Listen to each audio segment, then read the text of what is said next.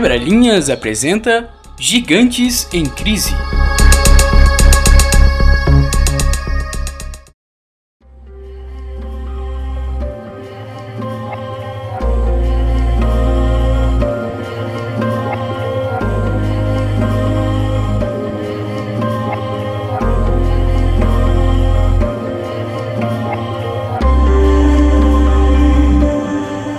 Negar o tamanho dos times brasileiros no futebol é negar a história.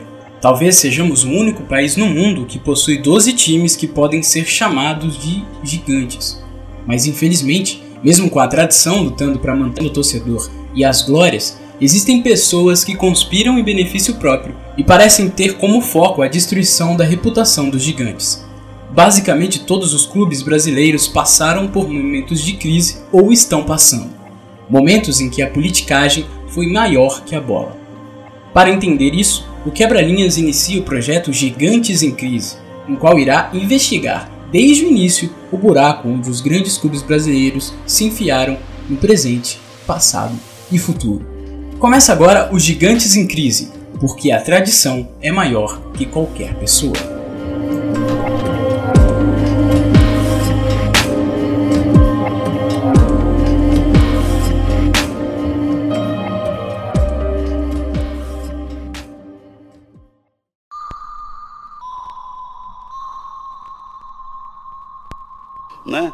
Cruzeiro está caminhando a passos largos para virar um, com todo respeito, um Vasco da Gama, uma portuguesa e por aí vai. Porque está faltando responsabilidade.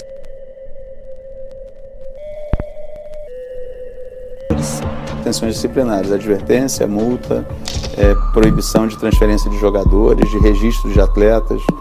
O, o rol é, é, é amplo, é severo. Se o clube for reincidente, a pena vai ser agravada. A festa é toda azul! Embora vencedor em campo nos últimos anos, as finanças têm dado dor de cabeça ao clube. O balanço recém-divulgado mostra que as dívidas aumentaram de 384 para 520 milhões em 2018. A cabeçada forte pro gol!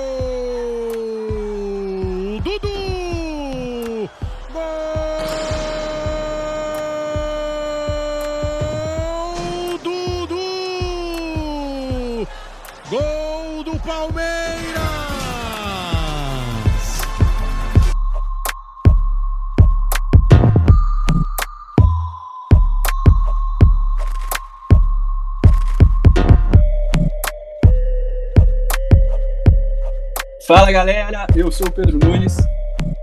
Eu sou o Igor Varejano. E como vocês puder, puderam perceber pelo áudio de introdução, nosso programa de hoje será sobre o Cruzeiro. A crise no Azul de Minas talvez seja a mais destacável hoje em dia por motivos óbvios. O, o time amarga a segunda divisão com poucas perspectivas de subir.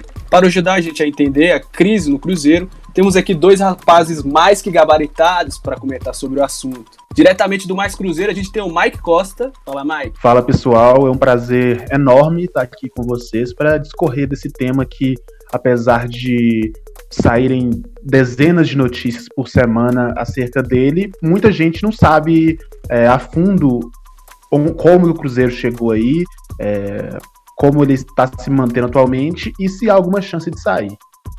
É isso, isso que a gente vai desvendar hoje. E a gente tem a outra companhia, que é o querido Lucas Barbosa. Tudo bem, Lucas? Olá a todos os ouvintes, olá aos amigos do Quebra Linhas. Muito obrigado pelo convite e vamos aí de, destrinchar essa longa crise do Cruzeiro que já dura algum tempo. Beleza, então é o seguinte, para entender com mais profundidade o momento da raposa, vamos dividir o episódio em alguns capítulos, ou melhor, alguns biênios.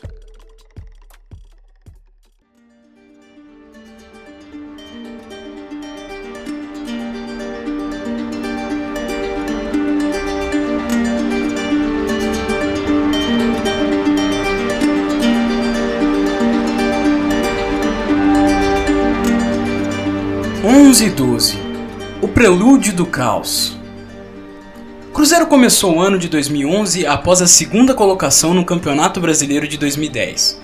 Vice-campeão, o time montou elenco para disputar também a Libertadores. Começou bem a temporada e chegou a ser chamado de Barcelona das Américas. mas a queda precoce para o Once Caldas desestabilizou toda a temporada. Cuca caiu e o time passou o ano todo brigando contra o rebaixamento.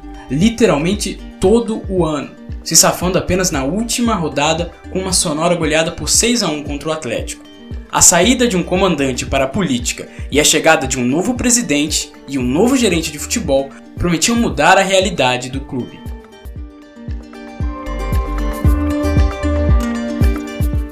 Então, explicando um pouco como é a estrutura também aqui dos Gigantes em Crise, a gente vai dar um texto introdutório e depois fazer algumas perguntas pro pessoal que está aqui com a gente para tentar entender como funciona desde o começo essa crise do Cruzeiro. Eu acho que a pergunta que inicia isso e também motiva essa primeira introdução do ano de 2011 é: por que tudo começou em 2011, Mike Costa? O Cruzeiro vinha de uma linhagem é, antiga, principalmente nos anos 2000, que foram anos de sucesso financeiro e também, em certo ponto, de títulos, e pelo menos de sempre estar ali disputando, né? O Cruzeiro acabou que com o tempo sem ganhar títulos importantes depois de 2003, mas ele viu uma superioridade em relação ao seu rival e ele sempre conseguia disputar as competições internacionais.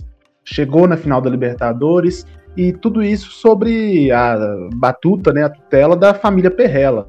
Houve Marcos, Zezé, é, e com nomes já conhecidos no Cruzeiro de mais tempo, como Eduardo Maluf, que depois viria a montar o time do Atlético, que foi campeão da Libertadores. Eu acredito que nos últimos anos, né, o Perrella já tendo esse interesse em passar para política, querendo alçar outros voos além do Cruzeiro, o clube foi ficando um pouco é, de lado. E isso foi uma das coisas que a torcida mais criticou nesses momentos ruins, como foi 2011. O Perrella também sempre teve essa uma mentalidade de, de vendas, né? O Cruzeiro sempre foi um time bastante vendedor, vendia seus destaques e costumava vender bem até, mas a dívida do Cruzeiro foi aumentando nesse tempo. É, só que nessa época não tinha tanta divulgação, coisas, né? A própria torcida mesmo, os torcedores não tinham tanto essa convicção, essa, esse interesse em procurar sobre questões financeiras de clubes. E acabou que a dívida foi aumentando, mas nada que fosse que parecesse ser alarmante, mas o Cruzeiro já estava dentro daquele ciclo vicioso que viria ser essa avalanche que durou toda a década atual. Quando o Zezé saiu, como ele já era muito forte dentro do clube, o Cruzeiro é formado e gerido por conselheiros que escolhem os presidentes e o próprio presidente do conselho. O Gilvan, que tinha o apoio do Perrella, entrou. Entrou logo após o Cruzeiro quase cair. E nisso foi preciso fazer uma reformulação no Cruzeiro e desfazer de algumas peças. O Cruzeiro montou um time barato para o ano de 2012, que foi aquele ano ali que teve o Celso Rotti como treinador e que o time conseguiu uma posição mediana no brasileiro, né? Foi aquele campeonato bastante chato para o torcedor do, do Cruzeiro, porque nunca chegou a ter um risco grande de rebaixamento, mas também nunca chegou a almejar grandes coisas. Concomitantemente a isso, houve a, o fechamento do Mineirão, né, que fechou em 2010, reforma para a Copa do Mundo, e nisso também já caiu o faturamento do Cruzeiro. O Cruzeiro tinha no Mineirão é, uma fortaleza que ele não conseguiu alcançar no Independência, ou na Arena do Jacaré, ou em outros estádios. É, o Cruzeiro, inclusive, jogou em muitos estádios, jogou na, em Uberlândia, no Parque do Sabiá, jogou no Ipatingão e não conseguiu achar sua casa, como por exemplo o Atlético achou no Independência. Conforme o Cruzeiro, quando, quando o Perrella deixou o Cruzeiro, o Cruzeiro tinha ali uma das menores dívidas entre os maiores times do Brasil, coisa de pouco mais de 100 milhões de reais em dívidas, mas o que parecia, isso não ficou muito claro até hoje, mas que já tinham passivos que foram aumentando com o tempo, acumulando e aumentando a dívida exponencialmente, até chegar em 2013, que foi quando essa postura de times austeros, de time vendedor, mudou, até muito, acredito eu, pela volta do Mineirão, né, que foi reinaugurado em 2013, e pelo jejum de grandes títulos do Cruzeiro, que já durava 10 anos. Então, o Gilvan que tinha entrado e tinha feito um time austero em 2012, e que foi bastante criticado por isso, é, acabou indo à forra, né? E a gente vai discutir isso agora. Só para dar uma contextualizada, é, em 2011, o time contra, o primeiro time da rodada do Cruzeiro contra o Figueirense era Fábio, Leandro Guerreiro na lateral direita, Gil, Léo, na esquerda, Gilberto, fazendo o meio-campo Marquinhos Paraná e Henrique, Roger e Montilho na frente, Alisson e Thiago Ribeiro. Aí você vai contra o Grêmio na última rodada do Brasileirão, é um completo desmanche. Começa com Fábio, Vitor na lateral direita, Vitorino na, é, e Léo fazendo a dupla de zaga, Gabriel Araújo na esquerda, Sandro Manuel, Charles, Everton, Montijo, Roger e Farias. Desses, desses, desse último time citados, apenas três jogadores, não, quatro jogadores eram remanescentes do primeiro, do primeiro time da primeira rodada do Campeonato Brasileiro de 2011. Então é bem notório que o desmanche foi, foi feito no Cruzeiro e isso, isso acabou é, dando o primeiro passo para o que vinha acontecendo, é, para que ia vir acontecer na, no que suceder da história, né? Não sei se ficou muito bom isso. É, inclusive, deixa eu só falar aqui que caso alguma informação foi errada, ou até mesmo opinião mesmo, né? Aí de boas corrigir na próxima, porque igual essas coisas tem muito tempo que aconteceram, tudo, né? É, exato, e, exatamente. Aí fiquem à vontade. E só essa. É, você falou que foi Cruzeiro e Grêmio na última rodada, Pedro? Foi. É, é que na última foi contra o Atlético, né? Foi o 6 É verdade, penúltima rodada. É isso mesmo. São lembranças, são lembranças doloridas para o nosso querido Pedro Nunes. O, o que eu queria puxar aqui da, do, dessa questão de 2011, 2012 é um pouco também de que, que a gente muda a editoria do esporte passa também para a política, que tem toda a questão do Perrela.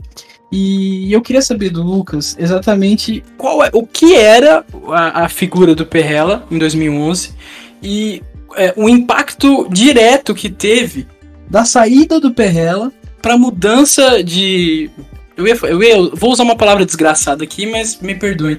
Mudança de mindset do Cruzeiro é, para as próximas temporadas. Então, acredito que foi completamente. O Cruzeiro se viu numa, numa situação que ele não se via há muito tempo, né? Já que ele estava acostumado há mais de 20 anos com. Há cerca de 20 anos, melhor dizendo, com o domínio da família Perrella. E goste você ou não do Zezé e da, de tudo que ele trouxe para o Cruzeiro, mas ele foi de fato um grande presidente, né?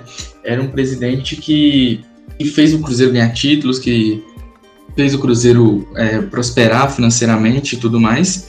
E, e, a partir do momento que o, Itaí, o, Itamar, o Itamar Franco morre em 2011, né, e o Zezé, como era seu suplente no Senado, assume o cargo lá, ele muda totalmente a chave, né? E o Gilvan, o Gilvan, como foi seu sucessor, né, era um cara que tinha dava para ver que ele tinha total inexperiência no futebol e teve muita dificuldade para para lidar com isso, até, até depois mesmo, quando já estava na presidência há mais tempo. Mas é uma, é uma mudança completamente completa, né? É uma mudança que trouxe ao Cruzeiro uma experiência estranha, né? Melhor dizendo porque você rompe com um, uma estrutura que dava certo há mais de, de 15, de 20 anos, e rompe com ela no pior momento possível, que é o momento que você está disputando para não cair, né?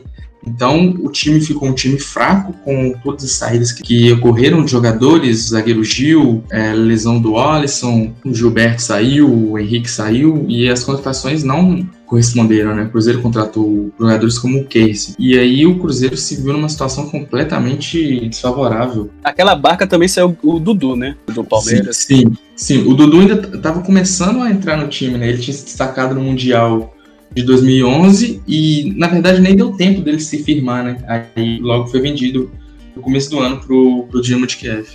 Ex é. Exato. Só que puxando, Pedrinho, o, se o meu computador ajudar, a escalação do Cruzeiro da final uh, do último jogo de 2011, que era, foi Rafael, Léo, Naldo, Vitorino, Diego Renan, Fabrício, Leandro Guerreiro, Charles, é, Roger, Wellington Paulista e Anselmo Ramon, o técnico Wagner Mancini.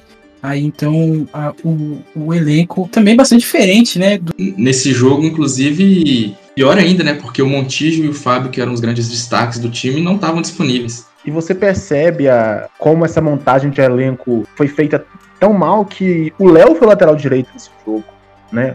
O, é, o Léo que é zagueiro. O Cruzeiro não tinha um lateral direito disponível o Everton, que jogou na lateral esquerda também, ele, ele era lateral esquerdo, mas ele chegou no Cruzeiro como volante. Ele se tornou lateral esquerdo nessa temporada. O Charles, se eu não me engano, foi o camisa 10 do Cruzeiro nesse jogo.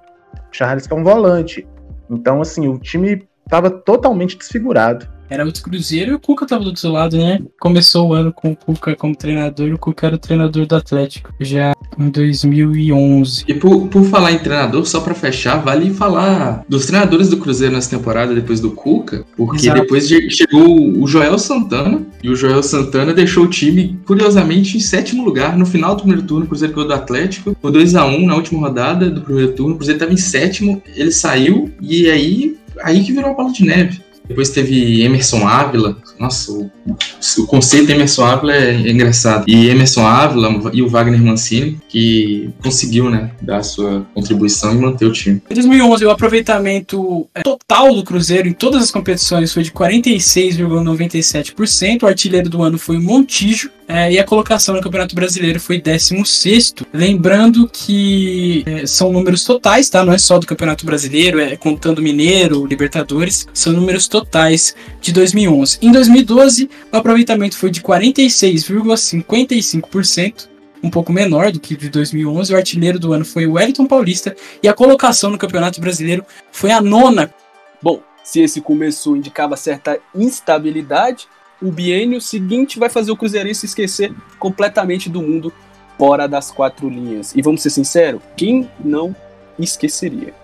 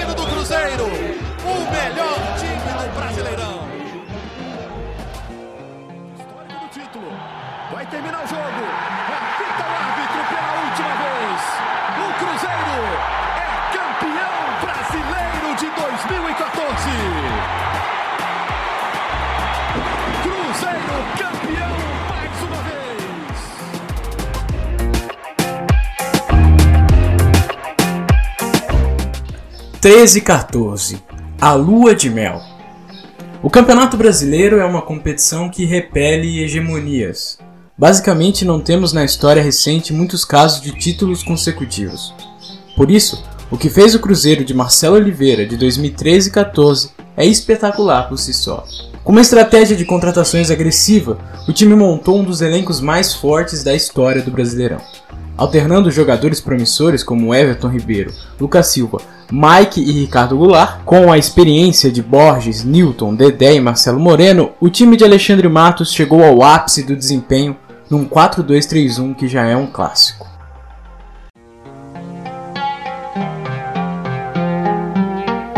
Então é, é isso, né? Não tem muito o que falar. 2013, 14, a lua de mel. Eu acho que antes da gente partir para os títulos em si, a gente tem que falar da chegada do Alexandre Matos, né?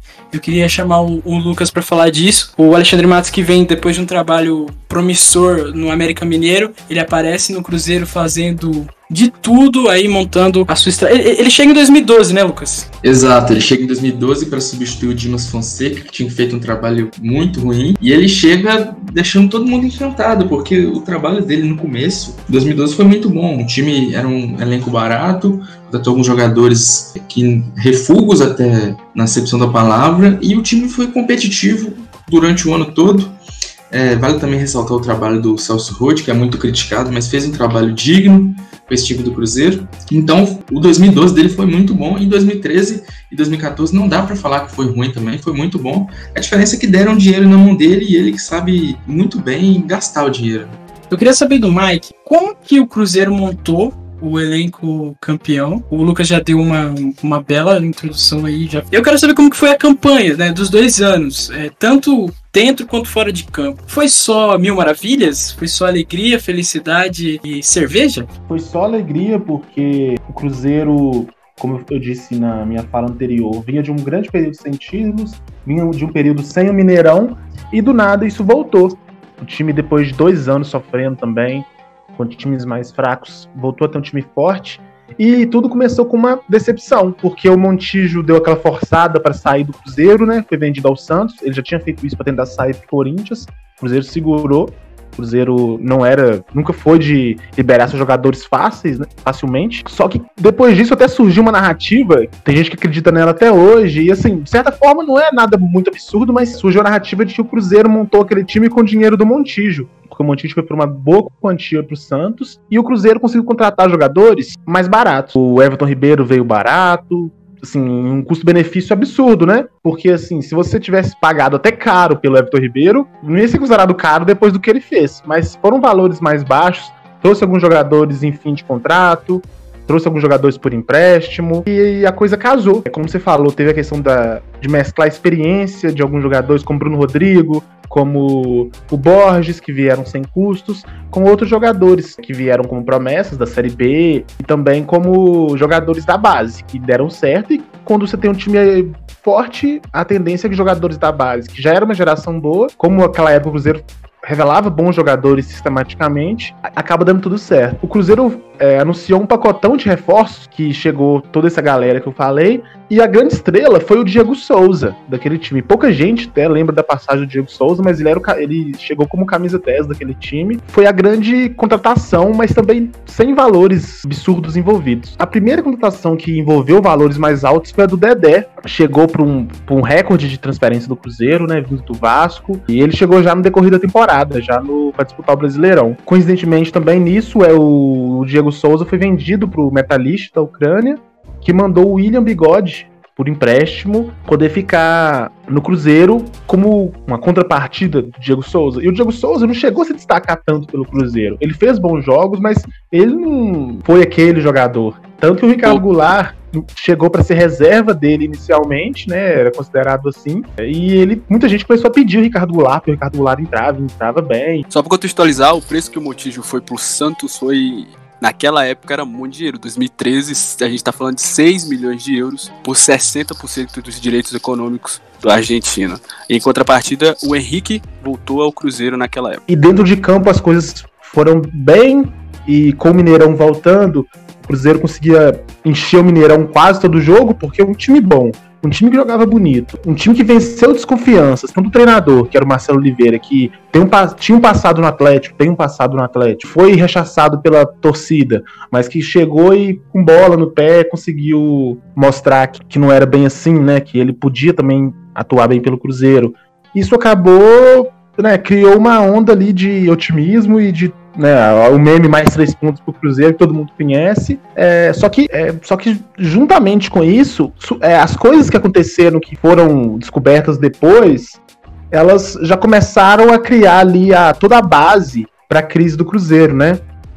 É, um, um, exemplo é ali começaram a, os calotes do Cruzeiro. O primeiro grande calote do Cruzeiro foi no Dagoberto. O Cruzeiro não pagou o Dagoberto, não pagou, ele veio do Inter considerado assim, por padrão brasileiro e né, uma transferência doméstica, um valor até relativamente alto. Foi um valor de 3 milhões de euros na época.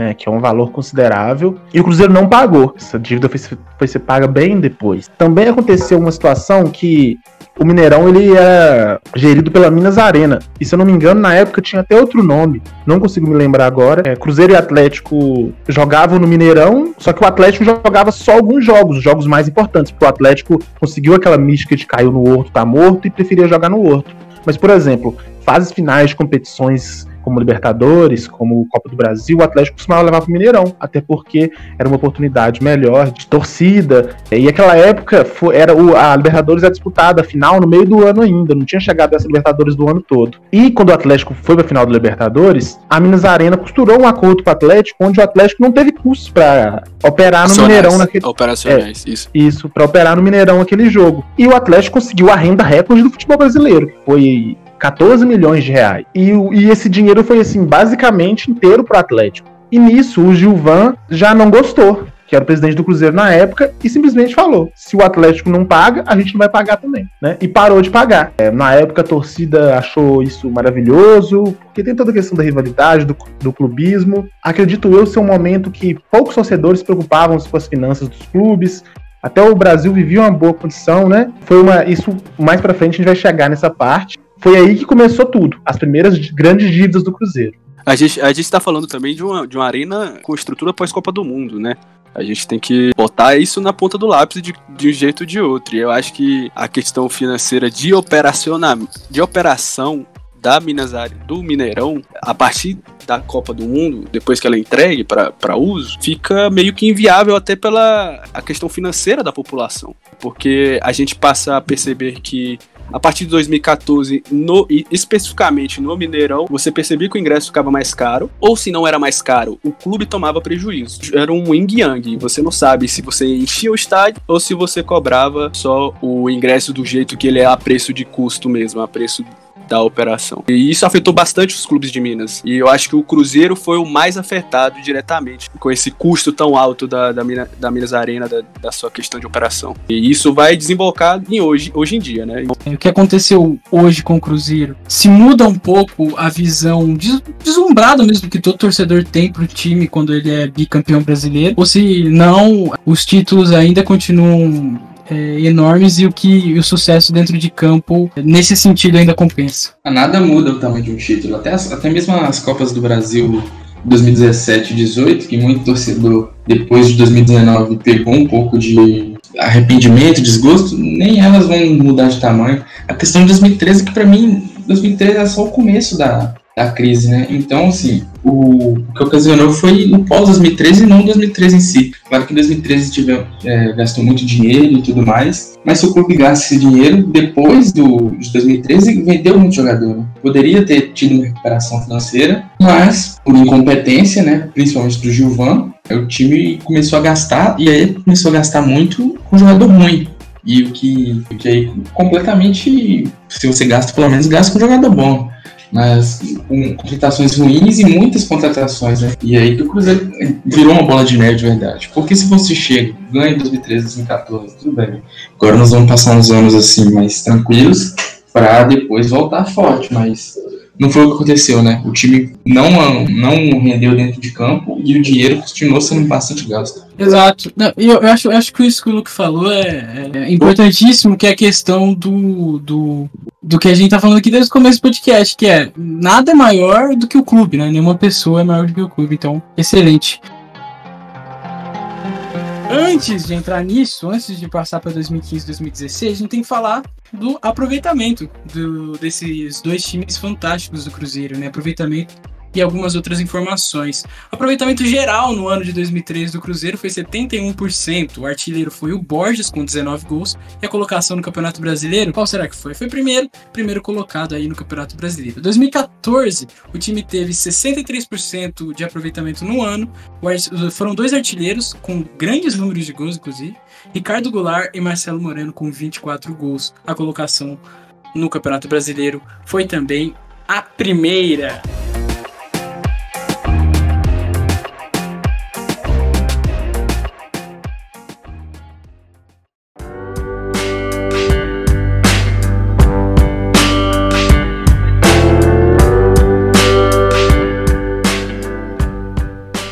15 e 16. A ressaca. Brasileiro. É isso aí. Ricardo Goulart agora se despede oficialmente da torcida celeste. É, então, foi um. Aconteceu muito rápido, né? Essa transação. Né? Foi beneficiado o Cruzeiro e ambas partes, a minha também. Então, é, sabemos que. Adianta pra gente, quem tá vindo? O profissional? É, tem negociação aí já com, com o Leandro Damião, que é um, que é um centroavante. E Fred? Fred também tem, mas a, a negociação está mais. 2015 e 2016 já foram anos complicados para o Cruzeiro. Após o sucesso absoluto do biênio anterior, o time não conseguiu resistir aos assédios do exterior e teve que se desfazer dos principais jogadores. Everton Ribeiro, Ricardo Goulart e Egídio, além de muitos outros, se despediram obrigando o time a reinvestir o dinheiro em outros atletas. E aí começou o problema. O herói Alexandre Matos deixou o clube em direção ao projeto do Palmeiras e a política assertiva de contratações saiu dos trilhos. Jogadores como Gabriel Xavier e Leandro Damião não conseguiram repetir o sucesso dos craques do bicampeonato e a Raposa passou por um duro momento de coadjuvância.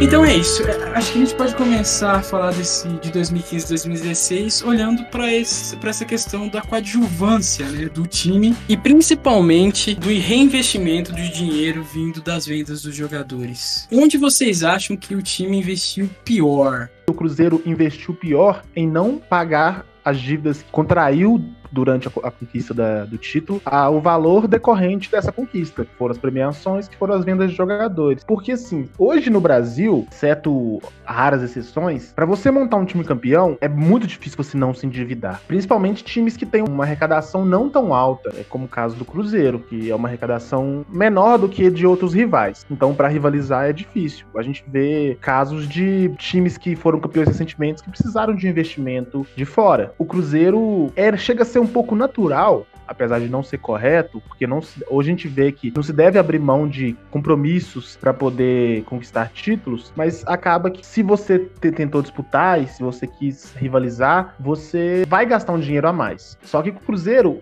conseguiu algo que nem todos os times conseguem, que é um retorno com isso. Mas ele não soube aproveitar isso. Para você ter ideia, em 2014 o Cruzeiro adquiriu o William Bigode por um valor alto também. Se eu não me engano, foram ali 4 milhões. Que ele já vinha de grande. de uma grande temporada e a torcida amava ele. Foi uma, feita uma campanha para ele chegar. Veio também o Júlio Batista para ser o 10 do Cruzeiro, veio da Europa bastante valorizado, com um salário bastante alto, porque aquele Cruzeiro, ele sentia falta de um craque, é, de um jogador de fama internacional, porque era um time ok, era um time muito forte, mas para âmbito nacional. E eu acho que a questão, o efeito Ronaldinho no Atlético, acabou provocando o Cruzeiro a, a ter que a querer investir num jogador de carreira europeia, né, um 10 ali, e foi o Júlio Batista. Além disso, contratou o Manuel, por exemplo, também por um valor alto, que era o cara que era, foi o melhor zagueiro do Brasileirão em 2013. O Cruzeiro foi, vocês querem um, um cara de carreira europeia? A gente vai lá na Europa buscar um. Trouxe o Júlio Batista, com salário alto. O melhor do Brasileirão, a gente buscou o melhor do time que não, que não fazia parte do. que não era do time, que era emprestado, a gente vai pro data definitivo. E fez isso. E aí, a dívida do William foi a dívida que fez o Cruzeiro ficar com transferban esse ano, 2020, não poder contratar. Pra gente ver que as coisas começaram bem lá atrás. Os reflexos sentidos diretamente até hoje. E o Cruzeiro conseguiu vender muito bem o Lucas Silva, que saiu por 15 milhões de euros, o Ricardo Goulart e o Everton Ribeiro também por esse valor, o Egídio por menos, é, mas conseguiu. É, o Newton quase foi vendido também também para Inter de Milão, mas eu acho que ele não passou nos exames médicos, se eu não me engano. Mas assim, 45 milhões de euros em três jogadores, né? Mais de 100 milhões. Claro que tem a questão de porcentagem, de fatias. O Cruzeiro sempre teve essa coisa de ter muito jogador fatiado, só que foi um valor que ele chegou no Cruzeiro, mas que ele não foi relocado para outras negociações, para outras transferências. O Cruzeiro até contratou, mas nada que chegasse perto desses valores que recebeu. Também ele não foi colocado na, é, investido na, na, na quitação de débito. A política do Gilvan de simplesmente simplesmente não pagar o Mineirão, seguiu e foi acumulando essa dívida. Começou aí. Na minha opinião, eu queria até ouvir o Lu, pra mim o, é, o pior investimento foi não pagar as dívidas contraiu. Concordo, concordo. Uma questão de mentalidade, né? E a mentalidade do Cruzeiro naquela época claramente era não era a prioridade financeira. E para mim tem outro ponto que explica por que esse dinheiro foi tão mal investido, que é o senhor Gilvan. Era um cara que perdeu um Atos em 2014, que fez um grande trabalho ao invés de tentar repor essa lacuna deixada por ele, ele mesmo assumiu a função de diretor de futebol como se ele tivesse capacidade para aquilo. E não foi o que a gente viu, né? Por aí o Cruzeiro ficou dividido em alguns caras, alguns diretores fazendo a função ali e caras que faziam outras, outras áreas, né? Como o Valdir Barbosa e o Gilvan e o Beneci Queiroz, né? E o Beneci Queiroz, tipo assim, por exemplo, o Valdir Barbosa contratou o Joel Cruel, o Beneci contratou o lateral Pará, então por aí a gente já, já vê as situações. O Cruzeiro fez alguns investimentos interessantes em 2015, como o Rascaeta, o Gabriel Xavier, que era uma boa aposta, mas de resto foi, foram todas contratações muito ruins e claro, tem a questão de, de, você não ter a mentalidade de pagar as dívidas, né? De ter um, time saudável. O Cruzeiro entrou em 2015 querendo manter a dinastia de 2014 e 2013, mas não teve dinheiro para isso, não teve competência para isso e, consequentemente, não teve time para isso, que gerou um resultado em campo horroroso, que ocasionou um resultado financeiro também muito ruim, pior ainda, né? Queria perguntar para vocês também, falando sobre 2015 e 2016, quando a gente olha para esse elenco de Cruzeiro, a gente vê muitos problemas problemas. Ao mesmo tempo, a gente vê alguns jogadores ali que são é, até hoje Brasil Class, né? como o caso do, do Arrascaeta aí, que Na época era um jogador bem mais jovem, bem mais cru, mas eu queria saber do lado é, esportivo do negócio. O lado esportivo tivesse desse, de, é, desse certo, poderia mudar alguma coisa no sentido. Que a gente vai falar de 2017 e 18, vai falar como que o sucesso esportivo maquiou algumas coisas. 2015 e 16, o que aconteceu dentro de campo para não dar certo? Primeiro, o Cruzeiro sofreu com, com um problema que foi a questão da obsessão pela Libertadores, tanto em 2015 e 16, quanto em 2017 e 2018. É, na verdade, 2015, né? 2016 não, mas 2015. Porque o Cruzeiro, mesmo com times fortes e campeões nacionais nesses quatro anos, esse, esse time não conseguiu ganhar a Libertadores. O Cruzeiro 2014 era tido como grande favorito da Libertadores e perdeu. Em 2015, o Cruzeiro queria ganhar essa Libertadores. E aí teve esse investimento e teve um pagamento de dívida. Em 2017, 2018, a mesma coisa. Em 2019, 2018, o Cruzeiro não conseguiu ganhar a Libertadores. Em 2019, quis investir mais ainda para poder ganhar. E curiosamente, em 2017, que foi o primeiro Copa do Brasil, e 2013, que foi o primeiro brasileiro, o Cruzeiro não estava disputando a Libertadores. Não deu certo. Realmente uma falta de planejamento, uma falta de, de comando, de conhecimento mesmo, uma incompetência dos, dos gestores em 2015. Como o Luke falou, o Gilvan centralizou o poder e claramente não deu conta. Então o Cruzeiro passou aquela de demitir técnico e de não ter. Os, os clubes brasileiros vão fazer com muita frequência. Demitir técnicos, contratar sem critério. O Marcelo Oliveira ele entrou valorizado em 2015, só que quando perdeu, a, ele perdeu o Mineiro, perdeu a Libertadores e o Cruzeiro já não jogava tão bem, até porque era um time bem diferente, ele foi demitido. E uma das grandes críticas do, do Cruzeiro em relação ao Marcelo Oliveira era que ele não ganhava clássico. Então o Cruzeiro foi buscar um treinador que ganhava clássicos, que era o caso do Luxemburgo que já estava fazendo, vinha de péssimos trabalhos, mas que foi escolhido. E aí entrou o Luxemburgo e aí foi uma bagunça. O Cruzeiro ficou mal, foi mal no brasileiro. Troca, é aquela coisa, troca de técnico, mas o elenco não é tão bom, e você traz um técnico com uma mentalidade, uma com outra. Aí o time já acreditou nessa, nessa questão de poder comprar qualquer um e não se importar como. Jogadores, como você citou, que já tinham certa rodagem. O Arrascaeta tem certa fama até hoje, né? O Arrascaeta era muito jovem ainda, oscilava demais. É, demoraram a achar uma posição para ele. Foi realmente assim, encontrada só em 2018, que até mesmo em 2017 ele não era um titular absoluto. O William viveu uma fase ruim até a chegada do Mano Menezes, aí depois ele entrou numa fase ótima. É, o Leandro Damião era aquela coisa, fazia um ou outro gol, mas também falhava muito. O Júlio Batista ficou boa parte do ano lesionado e o salário dele era altíssimo, e o Cruzeiro não conseguiu se desfazer dele. E outras contratações que foram apostas não deram certo, como o caso do Mena, que era um cara cara que já tinha rodagem em futebol europeu, já tinha jogado no Santos, mas que chegou aqui no Cruzeiro e não conseguiu jogar bem. O Dedé começou a ter problemas com lesões, o Manuel também tinha problemas com lesões. Então, assim, o Mike, a fase dele caiu um pouco, teve a saída do Ceará, então, assim, foram muitas coisas.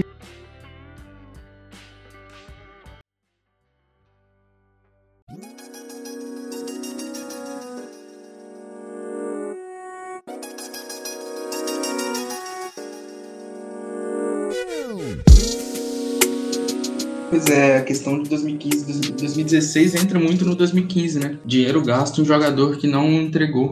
E o Cruzeiro em 2015 ele teve um susto no Brasileirão, mas o Mano chegou e conseguiu dar um jeito com o elenco que tava. Só que em 2016, né, o Mano saiu para ir para a China, o time colocou o David lá sem o menor critério, um, com res, todo respeito ao David, mas era um estagiário, não conseguiu fazer o time jogar nada. Depois trouxe o Paulo Bento, que foi mais uma aventura, que com ele tinha até certa, certa boa bom, bom padrão de jogo, mas o elenco era muito fraco e o time não conseguia ganhar. E aí, a partir do momento que o Paulo Bento saiu, o time já foi investir, investir no Mano. E você vai contando, né? Dívida de multa rescisória. Essa multa rescisória do Paulo Bento, o Cruzeiro só foi pagar esse ano, quando o Filipão chegou.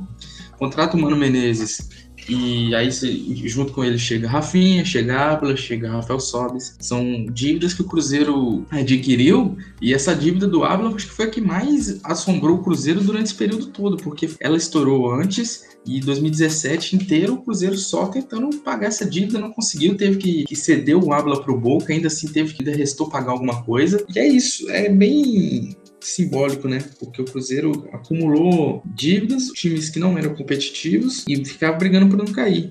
Né? Se um time que ganha, um time que é campeão, já é caro, já é um problema, você imagina um time que não dá resultado em campo. E isso tudo acontece por causa de incompetência e por causa de uma mentalidade burra, né, das direções. Em 2015 o Gilvan centralizou o poder, depois quando ele não centralizou o poder, ele contratou o Isaías Chinoco, que era pior, tão pior quanto ele. Em 2016 contratou o Thiago Escuro, que fez um trabalho muito ruim. Só em 2017, né, que com todas as ressalvas, eu acho que o Cruzeiro melhorou bastante nesse quesito. É isso. Lembrando então, repassando aqui os aproveitamentos do time, dos times do Cruzeiro 2015 e 2016, como lembrado pelos por Mike Lu, que né, o time brigou contra o rebaixamento praticamente nas duas competições, mas depois acabou bem no campeonato, até comparando com essa luta, né? 2015 o time terminou o aproveitamento geral no ano de 2015 foi 42,42%. ,42%. O artilheiro do ano foi o Leandro Damião, com 18 gols. A colocação no Campeonato Brasileiro foi a oitava. Em 2016, um aproveitamento um pouco melhor, de 48,48%. ,48%. O artilheiro do ano foi o Arrascaeta, com apenas 9 gols. A colocação no Campeonato Brasileiro foi pior do que 2015, terminando em 12 colocado o Cruzeiro. Realmente, esse período deixava a impressão que o futuro do Zero seria no mínimo de vacas magras. Mas Dom Mano Menezes tinha outros planos.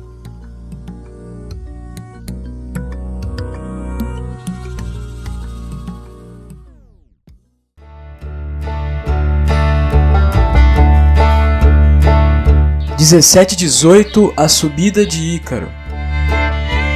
O juiz autoriza. Ele partiu de perna esquerda, partiu, bateu. É gol!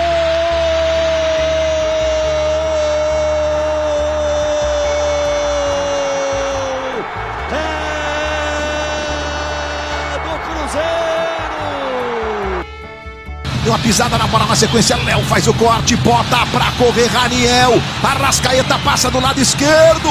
A bola é pra ele. Dominou Arrascaeta. Na cara do Cássio, Arrascaeta. Que golaço! Gol!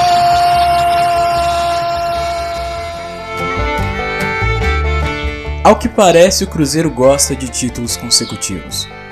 Mano Menezes Thiago Neves, Arrascaeta e Rafael Sobis colocaram a raposa novamente nas cabeças do futebol nacional com o bicampeonato da Copa do Brasil. Com um estilo de futebol reativo e de velocidade, o time foi colecionando bons aproveitamentos nas Copas, porém o sucesso esportivo não era acompanhado do sucesso fora do campo. Com Wagner Pires o lema Os títulos vão pagar as dívidas fez com que o clube começasse a se enfiar num buraco sem precedentes. Mesmo com premiações das competições, o Cruzeiro teve de ver a dívida do clube subir de 384 milhões para 520 milhões apenas no ano de 2018. Seria Ícaro subindo alto demais? Então a pergunta que fica é a seguinte: como que esse Cruzeiro, nesse, nesse inferno que vocês já começaram a falar de 15 16, conseguiu ser bicampeão da Copa do Brasil. A questão em 2017, para mim, passa um pouco pelo que eu disse antes. O Cruzeiro já estava na questão na, nas dívidas, mas ainda não estava tão exposto a isso. A torcida não comprava essa narrativa.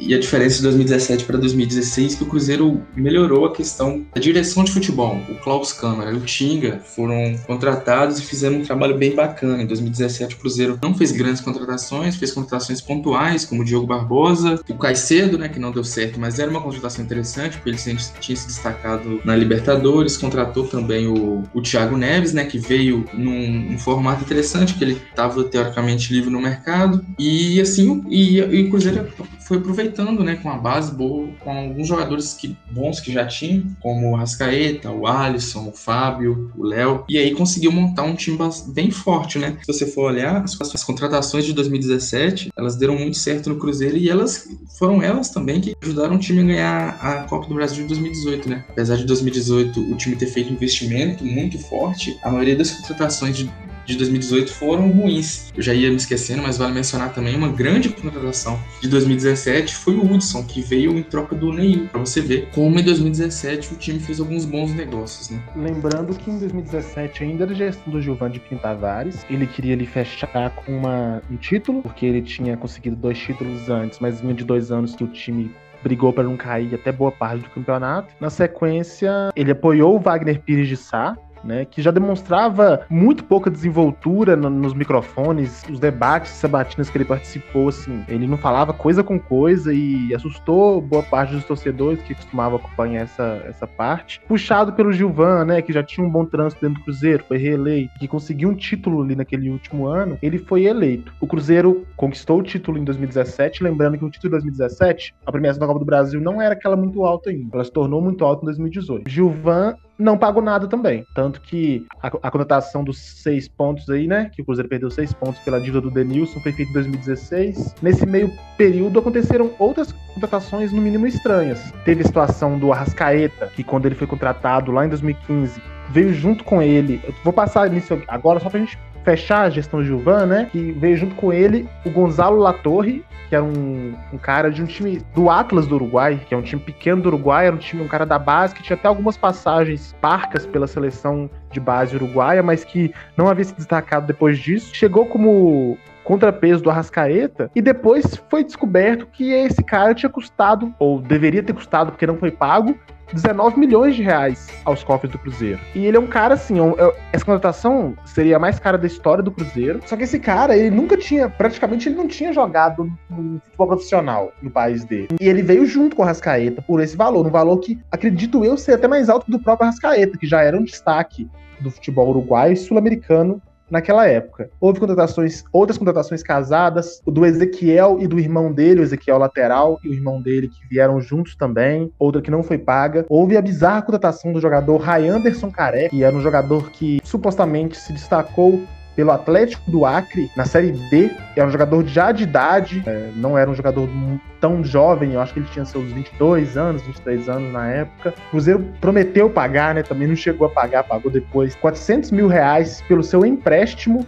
de uma temporada. Ou seja, é, a gente que acompanha futebol, a gente sabe que no futebol brasileiro, 400 mil reais dá pra se contratar algum jogador e assim, se você chega no time no Atlético do Acre, você leva o Ray Anderson Careca por qualquer valor, ou talvez por nenhum valor. Se o Cruzeiro chega e fala, vem para cá, o próprio jogador vai forçar uma rescisão lá, enfim. E o Cruzeiro pagou né, ou prometeu pagar 400 mil reais pelo empréstimo desse jogador, que é algo que é totalmente inexplicável. Então, teve esses negócios escabrosos da gestão Juvan que nunca foi provado nada, talvez nem tenha sido investigado. É, é são coisas que até passaram um pouco despercebidos, mas é, são inexplicáveis. Eu consigo classificar somente como inexplicável. Após isso, houve a passagem de bastão, que foi pro Gilvan com Wagner Pires de Sá, que não fez sua campanha com o Itair junto. O Itair foi aparecer já no finalzinho da campanha, ou, ou, até mesmo depois da eleição, o Luke pode confirmar com maior certeza quando ele. E vou passar a bola para ele dizendo que muito do que o Cruzeiro sofre vem dessa gestão Gilvan, como a gente pôde deixar claro aqui. Mas a gestão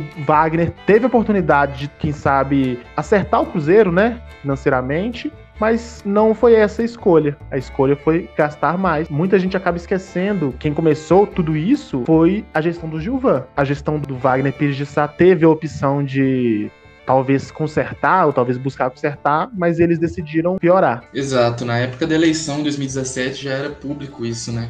De que o Cruzeiro estava numa situação financeira muito delicada. Quem vê de fora acha que estava tudo ok, né? Time ganhando título e tal. Mas quem acompanhava, né? E era uma pessoa que, quem era lúcido, assim, basicamente, não ficava se atendo a, a questões de narrativas e títulos, sabia que a situação era muito complicada. Na época, eu acompanhei bastante as eleições. O Sérgio Rodrigues, que é o atual presidente, foi o candidato candidato da oposição, e o principal discurso dele era isso, que o Cruzeiro precisava de uma gestão de austeridade, uma gestão consciente com o futebol, porque uma hora a conta ia chegar.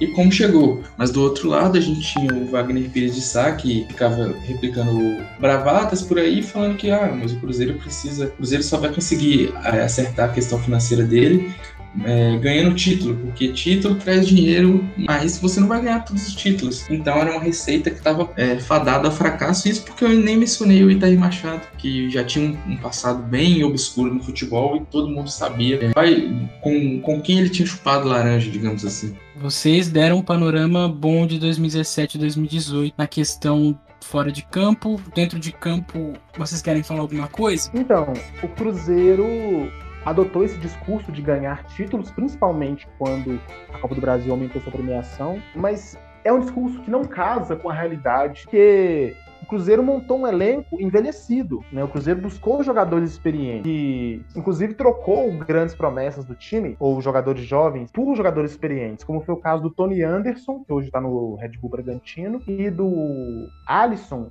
pelo, pelo Edilson lateral, que veio do Grêmio. O Cruzeiro buscou o Fred de novo, mesmo é sujeito a pagar uma multa só dele assinar o Cruzeiro, né? Ou ele tinha um contrato com o Atlético impedia isso. Alguns jogadores que vieram antes também, como o caso do Thiago Neves, mas que já eram de, de uma idade mais avançada, Rafinha, Fábio, né?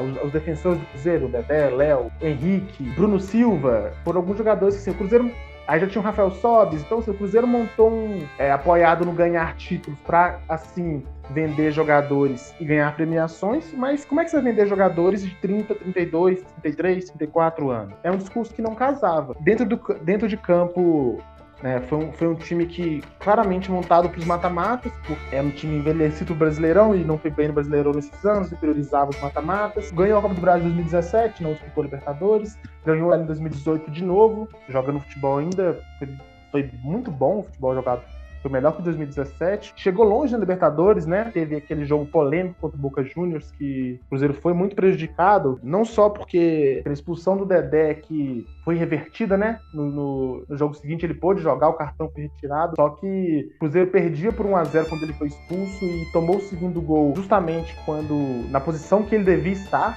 com um a menos em campo. E quando estava melhor em campo, então acabou que levou um gol a mais a BH e não conseguiu reverter. E naquele momento de euforia, boa parte da torcida abraçou o discurso raiz, né, daquele momento, que era de provocar adversários, o discurso de vamos ganhar, vamos ganhar títulos, as contas a gente vê depois, né? Deixa a conta para os economistas, né? Isso acabou criando aquela toda aquela mística do Mitair, né? E o Cruzeiro era um time de bad boys naquele momento, jogadores que zoavam o adversário, Edilson, Thiago Neves, zoavam todos os adversários que venciam, incentivavam é, rivalidade, provocavam, e isso no momento de vitórias, no momento de júbilo, é bom, mas quando chega num momento ruim, isso passa a ser prejudicial. Olhando para esses dois títulos do time em 17 e 18, e eu faço a mesma pergunta de 13 e 14 para você. Você, você já falou que os títulos não podem ser apagados, nada é maior do que os títulos, mas é, o seu olhar para 2017 e 18 para a gente fechar esse biênio? Era um time com um perfil totalmente diferente, ó, a equipe de 2013, 2014, e aí vai de gosto, né? Mas o torcedor, eu acho que no fim ele gosta do time que ganha e o time de 2017 e 18 nisso não comprometeu comprometeu. E o time de 2017-18 tinha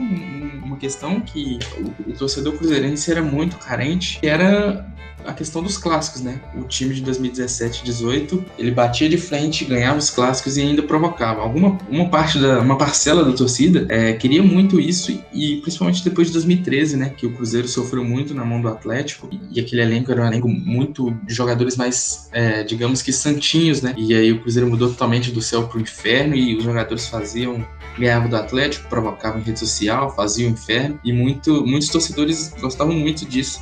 Então acho que vai de gosto, né? Mas no fim os títulos têm o mesmo valor. Bem, vamos para os aproveitamentos então de 2017 e 2018. Aproveitamento de 2017, vocês vão perceber que está bem próximo os dois os números dos times, né? É, o aproveitamento de 2017 de 48% no ano, lembrando que é do ano inteiro, não é só da Copa do Brasil, do Campeonato Brasileiro. É, o artilheiro foi o Thiago Neves, com 17 gols, e a colocação no Campeonato Brasileiro de 2017 foi a quinta. Em 2018, o aproveitamento também de 48%, o artilheiro também o Thiago Neves, com 15 gols, e a colocação oitavo no Campeonato Brasileiro de 2018. Se no final de 2018 um viajante do tempo encontrasse um cruzeirense na rua e contasse o que aconteceria dali para frente, talvez ele preferisse não virar o ano.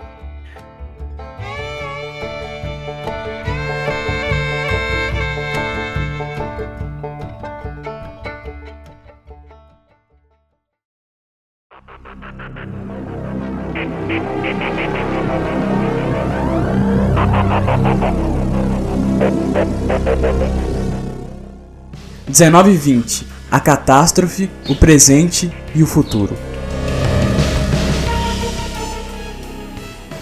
Mas ainda não é aquele momento do Fantástico em que a gente fala de futebol. O assunto aqui é o que acontece fora do campo. Os repórteres Gabriela Moreira e Rodrigo Capello tiveram acesso a documentos internos do clube que revelam transações irregulares e uso de empresas de fachada para ocultar crimes. E mais, os dirigentes teriam negociado um jogador menor de idade, o que é proibido.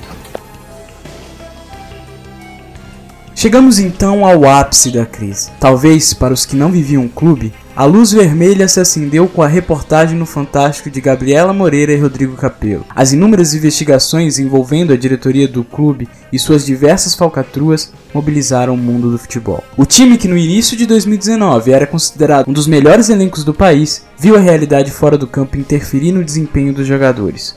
Caiu Mano, veio Rogério. Caiu Rogério, veio Abel. Caiu Abel, Adilson terminou o ano e caiu com o clube. 2020 começou, uma pandemia e o Cruzeiro ainda não se recuperou. Tem neste momento um difícil cenário na Série B e um futuro incerto para 2021 e 2022.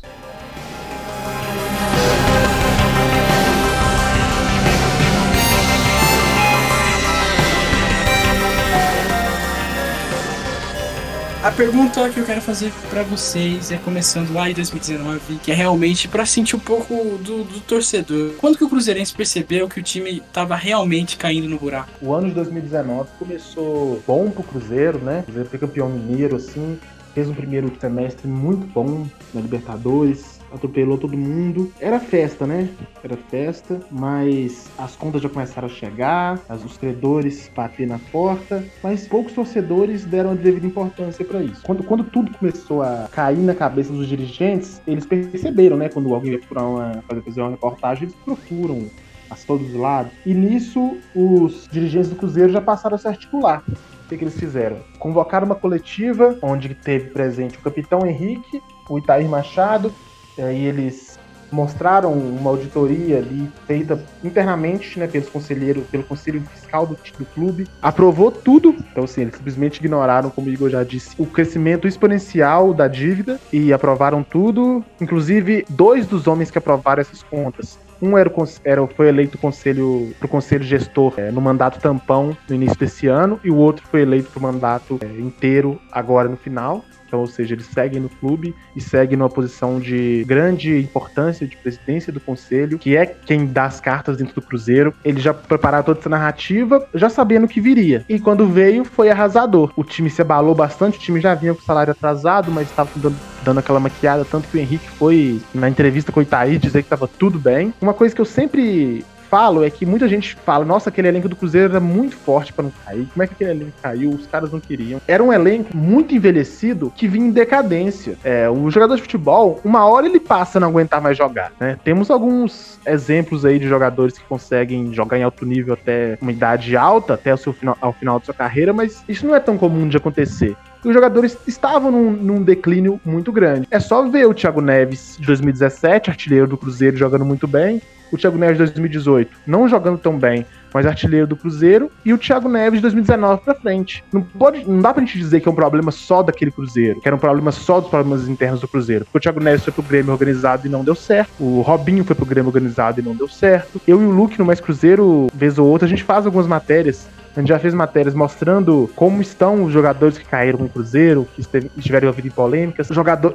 a, grande parte deles não teve sucesso nos seus novos clubes. O Edilson já rodou por Goiás, Havaí e não, não se firmou e até mesmo jogadores jovens contratados naquele ano. E é importante ressaltar as contratações daquele ano, que não foram boas. O Cruzeiro perdeu a Rascaeta no início do ano, com toda aquela questão, aquela novela enorme e interminável de provocações e de brigas que acabou rendendo ao Cruzeiro um bom valor, 13 milhões de euros o valor ali parcelado. O Rascaeta forçou a saída e saiu, como não é incomum acontecer na história do Cruzeiro, seduzido pelas cifras do Flamengo. Talvez, já prevendo que fosse acontecer com o Cruzeiro. O Cruzeiro se reforçou mal, trouxe o Rodriguinho, que é um jogador que nunca foi super craque, né? Um cara que teve bons momentos. Trouxe o Pedro Rocha por um valor alto, o empréstimo dele, e é um cara também que vinha de uma má fase há três anos, como não consegue render no Flamengo hoje. Manteve alguns jogadores que poderiam ter deixado o clube, não deixaram. Resolveu apostar no Fred, que também é um jogador que vem em decadência, tanto que hoje é reserva do Fluminense. O time simplesmente não era tão bom quanto parecia.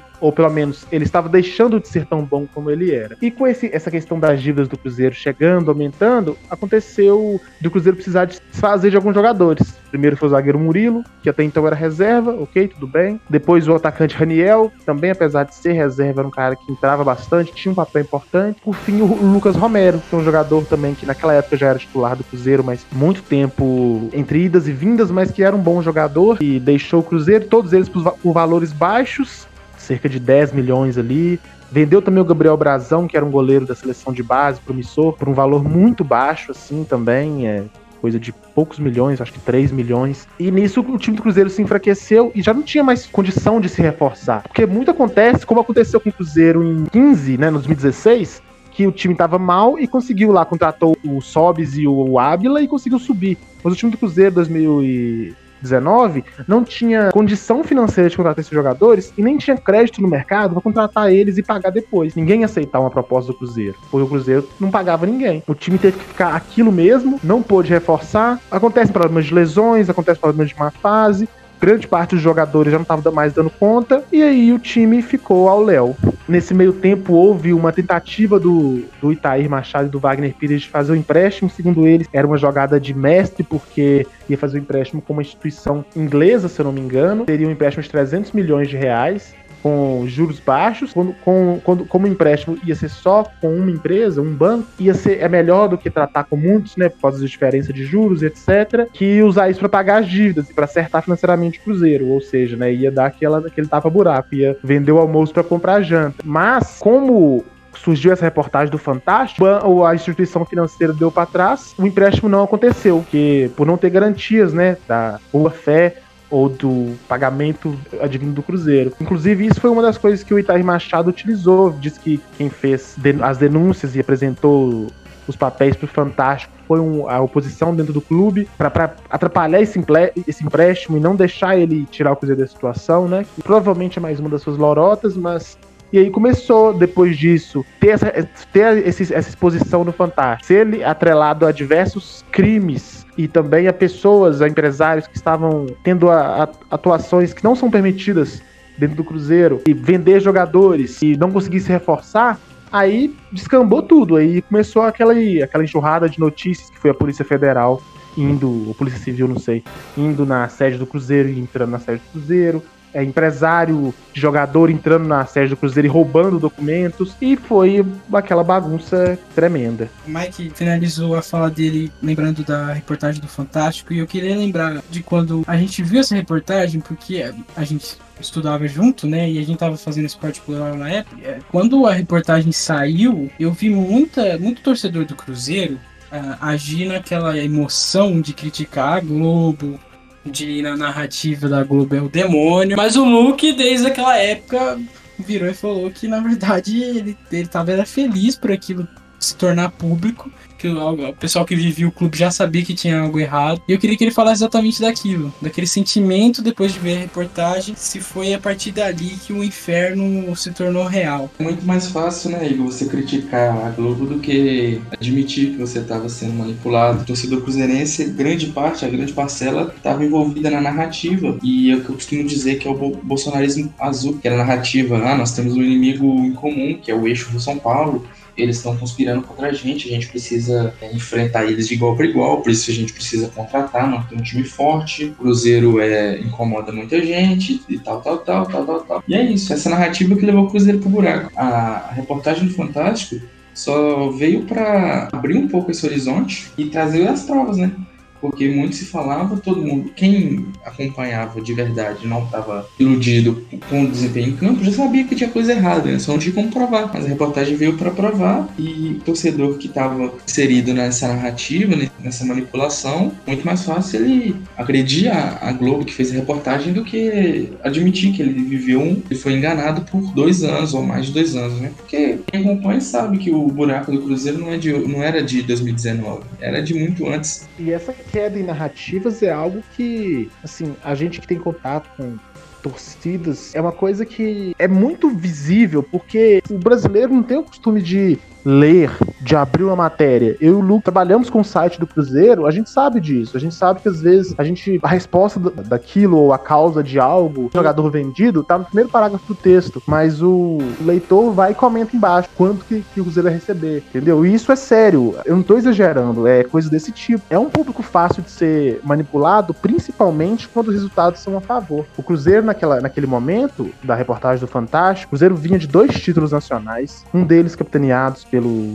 Mitair, né? Um primeiro semestre muito bom, ainda estava vivo na Copa do Brasil, ainda estava vivo na Libertadores, ainda estava vivo, assim, né? Tava no começo do brasileiro e era o campeão mineiro. O time ainda era considerado forte. Em quem acreditar, né? E a narrativa de o eixo quer nos prejudicar, o Cruzeiro tá incomodando muito, o Cruzeiro foi campeão duas vezes seguidas e tá atrapalhando os times de fora. Ganhou de, São, de Flamengo e Corinthians nas finais da Copa do Brasil, que são times de massa e times, né, que tem aquela coisa, né, que dizem que são beneficiados pela Globo, então, e a Globo é do é, Sora do Fantástico.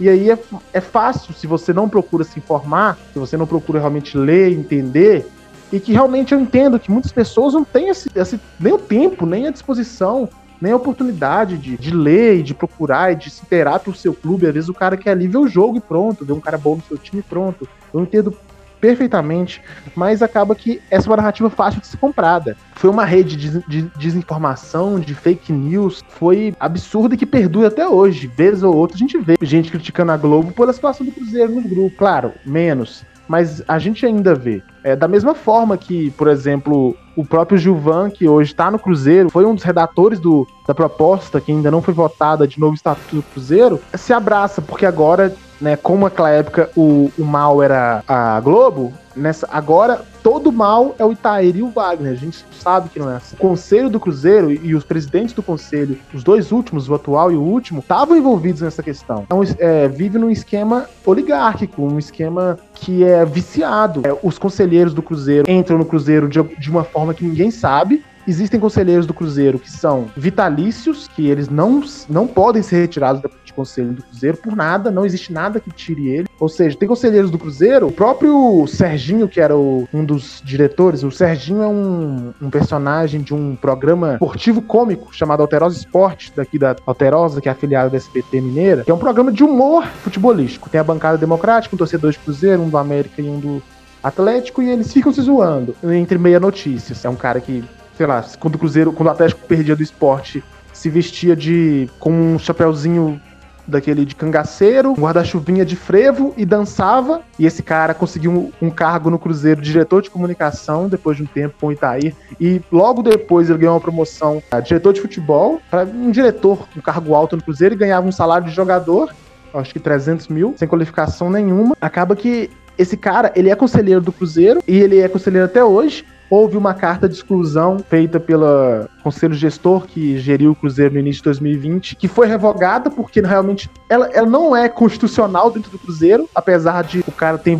ter se envolvido nisso, ele foi votar eleição de presidente do Cruzeiro. Ele foi votar na eleição de conselheiro do Cruzeiro. Mesmo ele já tendo a sua participação e, e provada nos esquemas do Cruzeiro, mas ele tá indo lá votar ainda. Ele já apanhou na rua de torcedor, mas ele tá indo lá votar, ele tá decidindo o futuro do clube. Para você ser presidente do Cruzeiro, você tem que já participar desse conselho, você tem que ser, ter passado por fases desse conselho. Muitos conselheiros, filhos dos filhos, né? O meu pai é conselheiro, então eu sou. O meu avô foi conselheiro. É uma rede de influências ali. O TI do Cruzeiro, que era ruim, era feito por uma empresa de conselheiro. Sim. E esse conselho foi o conselho que votou e aprovou as contas do Itaí Machado do Wagner Pires de Sá. E eles continuam decidindo as coisas hoje ainda.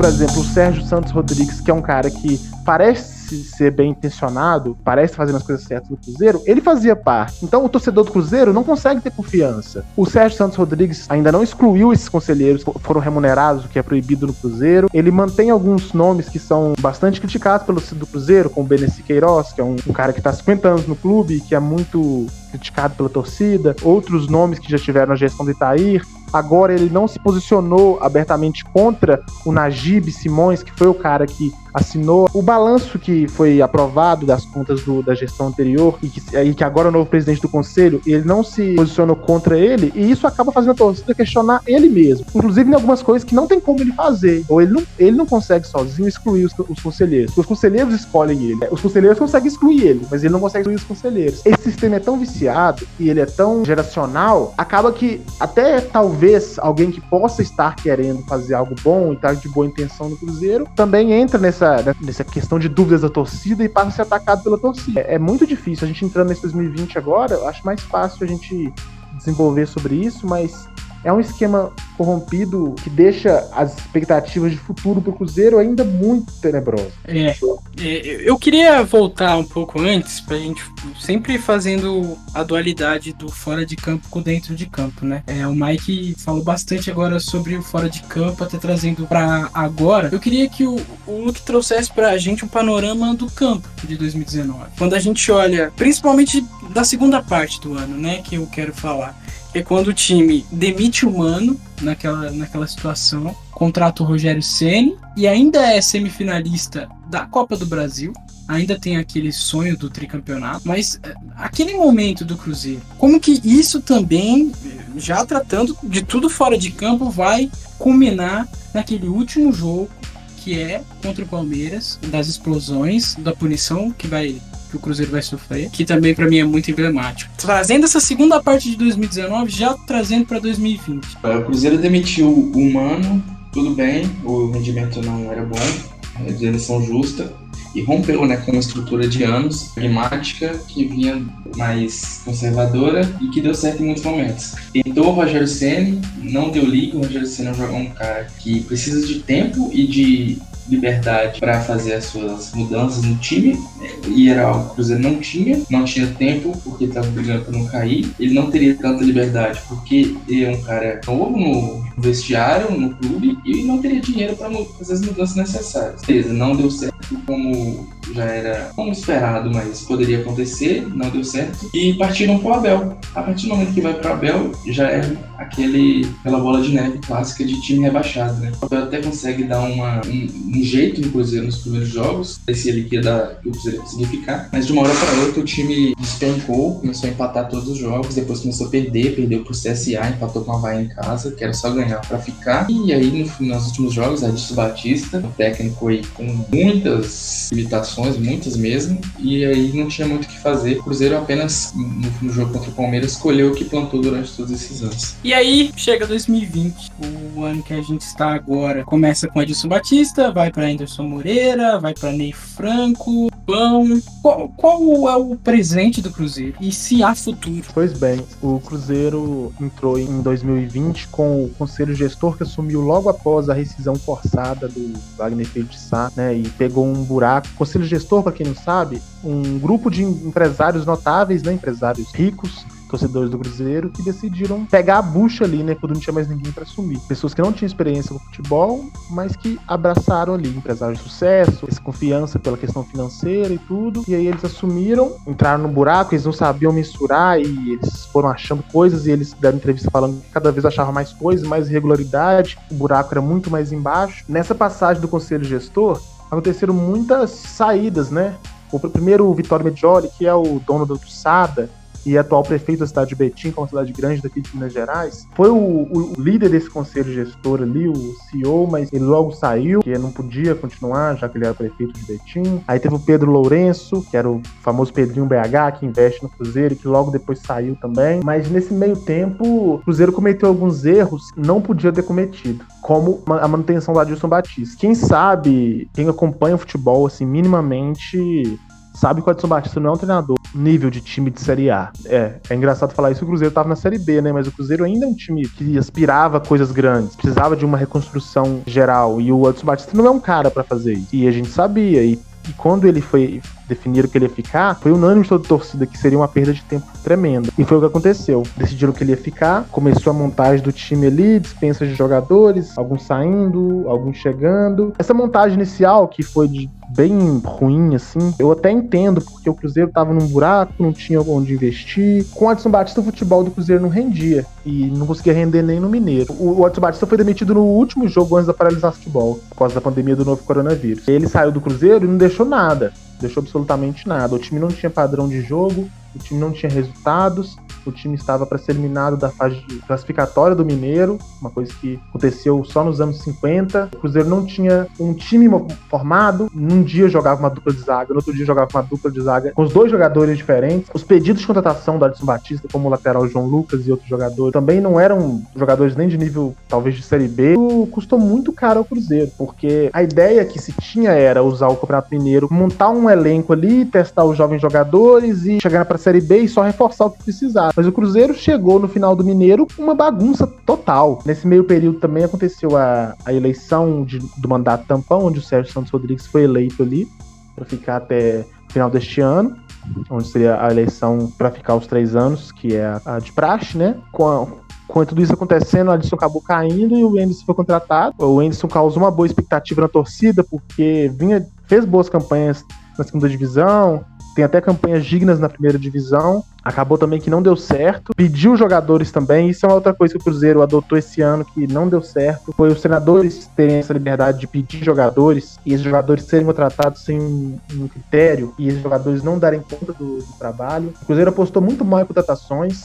O Cruzeiro não olhou para sua base. Um exemplo é o Matheus Pereira, que é o lateral que hoje é titular, um dos grandes destaques da Série B e realmente um cara de muito futuro. O torcedor que acompanha a categoria de base é, já sabia desse jogador há muito tempo, mas antes dele ter sua chance de estrear, jogaram Rafael Santos, é, João Lucas, Giovanni, Marcelo Hermes foi reintegrado, Patrick Bray, são jogadores assim, talvez todos juntos não, não joga o que o Matheus Pereira joga. Mas o Matheus Pereira foi a sexta opção, ele foi o sexto para poder entrar no Cruzeiro. Quando você monta seu time tão mal, você cria um, um ativo ali enorme, que é de cinco laterais no elenco, seis na verdade. E o que, que você faz com esses laterais? Muitos desses não tem mercado, e aí tem alguns encostados até hoje, para todas as posições. Jogadores que vinham e iam com uma facilidade muito grande. Teve o bizarro caso do ângulo do Palmeiras, que o Palmeiras emprestou o ângulo. Depois o Palmeiras teve problemas com lesões e com o Rony sofrendo uma punição. O, Palme o ângulo jogou um jogo pelo Cruzeiro e foi pro Palmeiras de novo. Aí o Palmeiras se acertou, o ângulo voltou pro Cruzeiro. Quando ele voltou pro Cruzeiro, houve a questão da punição. Ele não pôde jogar. E quando ele ia poder jogar, que a punição caiu, ele saiu do Botafogo. Então, assim, o que aconteceu foi que o Cruzeiro pagou cinco meses de salário pro ângulo e ele jogou uma partida. Uma coisa que o Cruzeiro, né, a gente que é jornalista, que trabalha com o Cruzeiro, sabia que o Cruzeiro não ia poder fazer é errar no comando, com o treinador, no departamento de futebol, quando, onde o Cruzeiro tem o David, o mesmo David que o Lucas falou atrás, que foi treinador naquela época e não deu certo, e como gestor de futebol também carrega muitas críticas, muitas contratações erradas, e também com os jogadores, porque acaba o Cruzeiro tem uma situação financeira terrível, não, não tendo renda, não tendo renda nem de estádio, o sócio caindo porque da pandemia, o desemprego, tudo acontecendo, o Cruzeiro pagando o salário para jogadores ficarem à toa, ou jogadores virem, jogarem uma partida e irem embora. Buscando jogadores que eram do clube, como o caso do Marquinhos Gabriel, caíram com o clube, o Sassá, o Henrique, esses jogadores não demonstraram vontade de estar no Cruzeiro, os que demonstraram, os que, os que demonstram vontade não, não tem futebol para estar no Cruzeiro, é, aumenta ainda mais o compromisso que o Cruzeiro tem a, que arcar todo mês, que é algo que não podia estar acontecendo. O Cruzeiro devia abraçar essa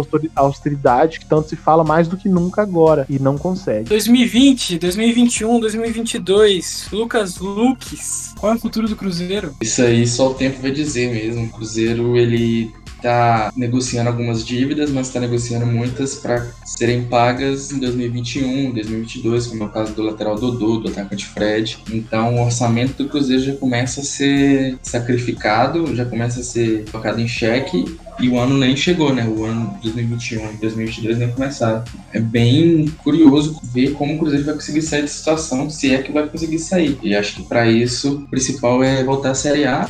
Ao menos já tem o primeiro passo dado, que é o técnico Filipão, que você já tem um técnico, a situação fica menos difícil digamos assim. E pra terminar, então, Filipão, confias? Então, eu confio bastante no Filipão, eu acho que ele é o nome ideal para assumir o Cruzeiro como o Luke falou, o Cruzeiro agora tem técnico, né? O Cruzeiro teve muitos técnicos em 2020, mas não teve técnico. O Adson Batista não tinha condição nenhuma de ser o treinador do Cruzeiro, de encabeçar um projeto tão importante, um projeto tão decisivo no Cruzeiro, e foi um erro crasso, foi talvez o principal erro, porque se o Cruzeiro tivesse contratado um treinador maior capacidade, esse projeto podia estar durando até hoje, ter começado. É, imagina o Filipão, né? Eu, eu sei que não era viável naquele momento e que não ia acontecer.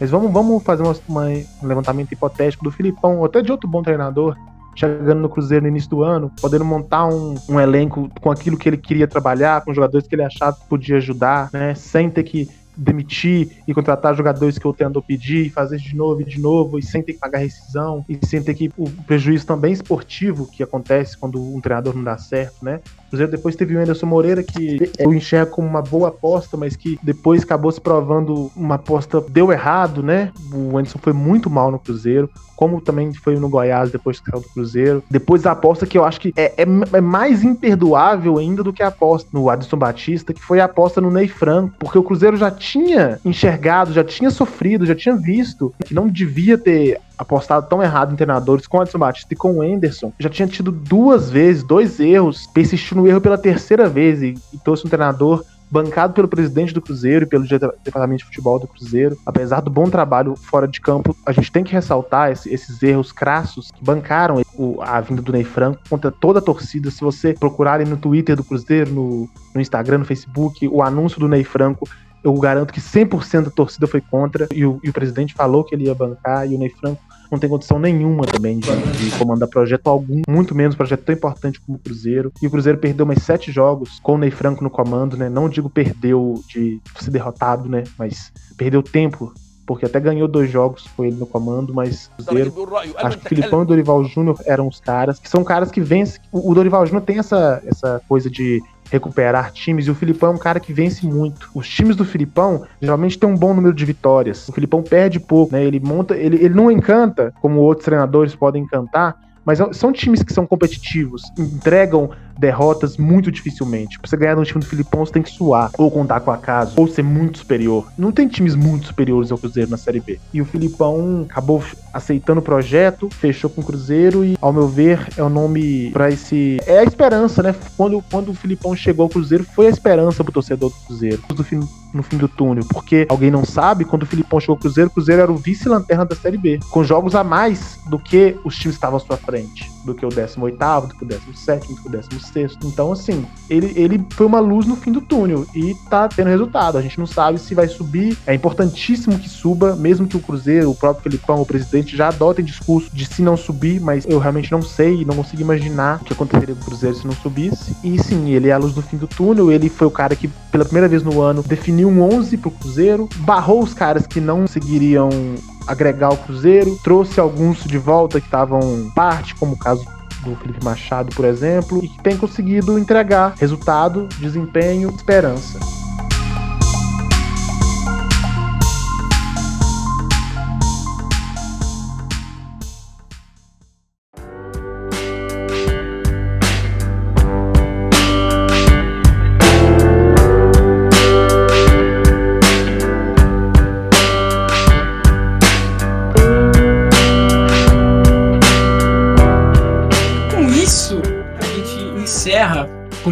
Enquanto, os gigantes em crise. Aí encerro o debate porque eu quero chamar o Mike e o Luke para falar um pouco sobre o Mais Cruzeiro. O Mais Cruzeiro maravilhoso site dos dois, que os dois colocam, e falar um pouco sobre onde a gente pode achar eles aí pelas internets para seguir e agradecer demais a presença dos dois. Então, o Mais Cruzeiro é um projeto que a gente busca algo diferente do que tem na imprensa mineira, porque acaba que a gente tem aqui muita questão do setorismo, né? Os setoristas que estão ali dentro do clube e dão as notícias, né? Coisas rápidas, coisas em primeira mão, é, o que está acontecendo dentro do clube. E temos também a questão dos muitos youtubers influencers do Cruzeiro é, que falam é, pro torcedor, como torcedores, realmente eu manifesto sua opinião mais livre, mas é, dentro de um personagem youtuber, né? Influenciador, como eu já citei. A gente quis levar o jornalismo analítico, é, também de notícias, mas colocando a opinião, assim como esses torcedores fazem nos seus canais e seu, nas suas redes sociais, levadas de uma forma jornalística. Então, assim, por que, que a gente acha que tal jogador merece ser titular? Por causa de. Não, não, não, não é por um achismo, não é porque ele penteou uma bola durante o jogo e fez um lançamento bonito. A gente vai lá, analisa o futebol do cara, vê o que está acontecendo, analisa o cara jogo a jogo. Então a gente procura levar uma visão mais analítica, que não é simplesmente focada na notícia, na velocidade ali da hard news, mas também que não é que não é uma visão totalmente é, leiga, né, assim, de simplesmente de torcedor. A gente quer, a gente quer unir realmente a, a, o jornalismo analítico com a realidade, o dia a dia de um clube. Mais Cruzeiro é o site é maiscruzeiro.com.br. Você pode entrar, tem muita coisa legal, é atualizado diariamente, inclusive com bastante matérias diárias. É, atualmente só eu e o Luke escrevemos mesmo, mas a gente vai dar bastante o sangue ali para a gente conseguir escrever bastante. Nas redes sociais você encontra Mais Cruzeiro no Twitter, no arroba Mais Cruzeiro underline, no Facebook Mais Cruzeiro, a nossa página. Também a gente tem um grupo no Facebook que chama Mais Cruzeiro também, né, dá para entrar, onde ficam os mais torcedores. E minhas redes sociais pessoais, né, o, o meu Twitter, eu uso um Twitter realmente bem pessoal, então eu não vou passar aqui, mas meu Instagram é MikeCosta, o pessoal pode seguir lá. E também queria né, que o Luke falasse um pouquinho da visão dele do Mais Cruzeiro e também passasse as. Mas antes disso, queria eu agradecer a você, Igor, pela, pelo convite, pelo projeto, pela confiança e dizer que estamos aí sempre. E agradecer ao ouvinte também que ouviu até aqui. Quis conhecer mais um pouquinho da realidade do Cruzeiro. Pois é, o Mais Cruzeiro um projeto bastante interessante, bastante promissor e que eu espero que os torcedores do Cruzeiro possam aproveitar mais, né? e dar mais força aí pro projeto, porque realmente é bem é algo bem interessante, diferente do que, que o pessoal está acostumado, né? E minha rede social é lucasluke, com X no, no, lugar do, do então fica luxluke. Queria agradecer também ao Igor, ao Pedro, ao Mike aí pela parceria nesse, nessa participação e desejar sorte aí ao o projeto dos meninos. É isso, gente. Ouço quebra-linhas. Lembre que o nosso Instagram, se tudo der certo, vai ser atualizado diariamente. É, a gente vai continuar com as produções semanais do Quebradinhas. Vamos tentar lançar uns gigantes em crise a cada 15 dias.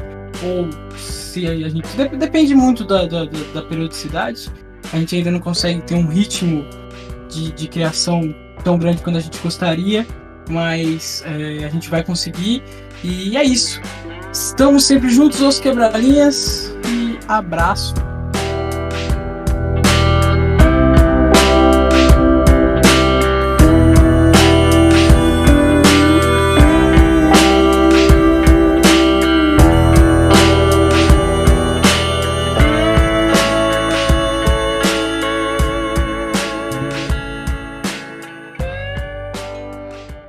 Ouça o Quebra-Linhas.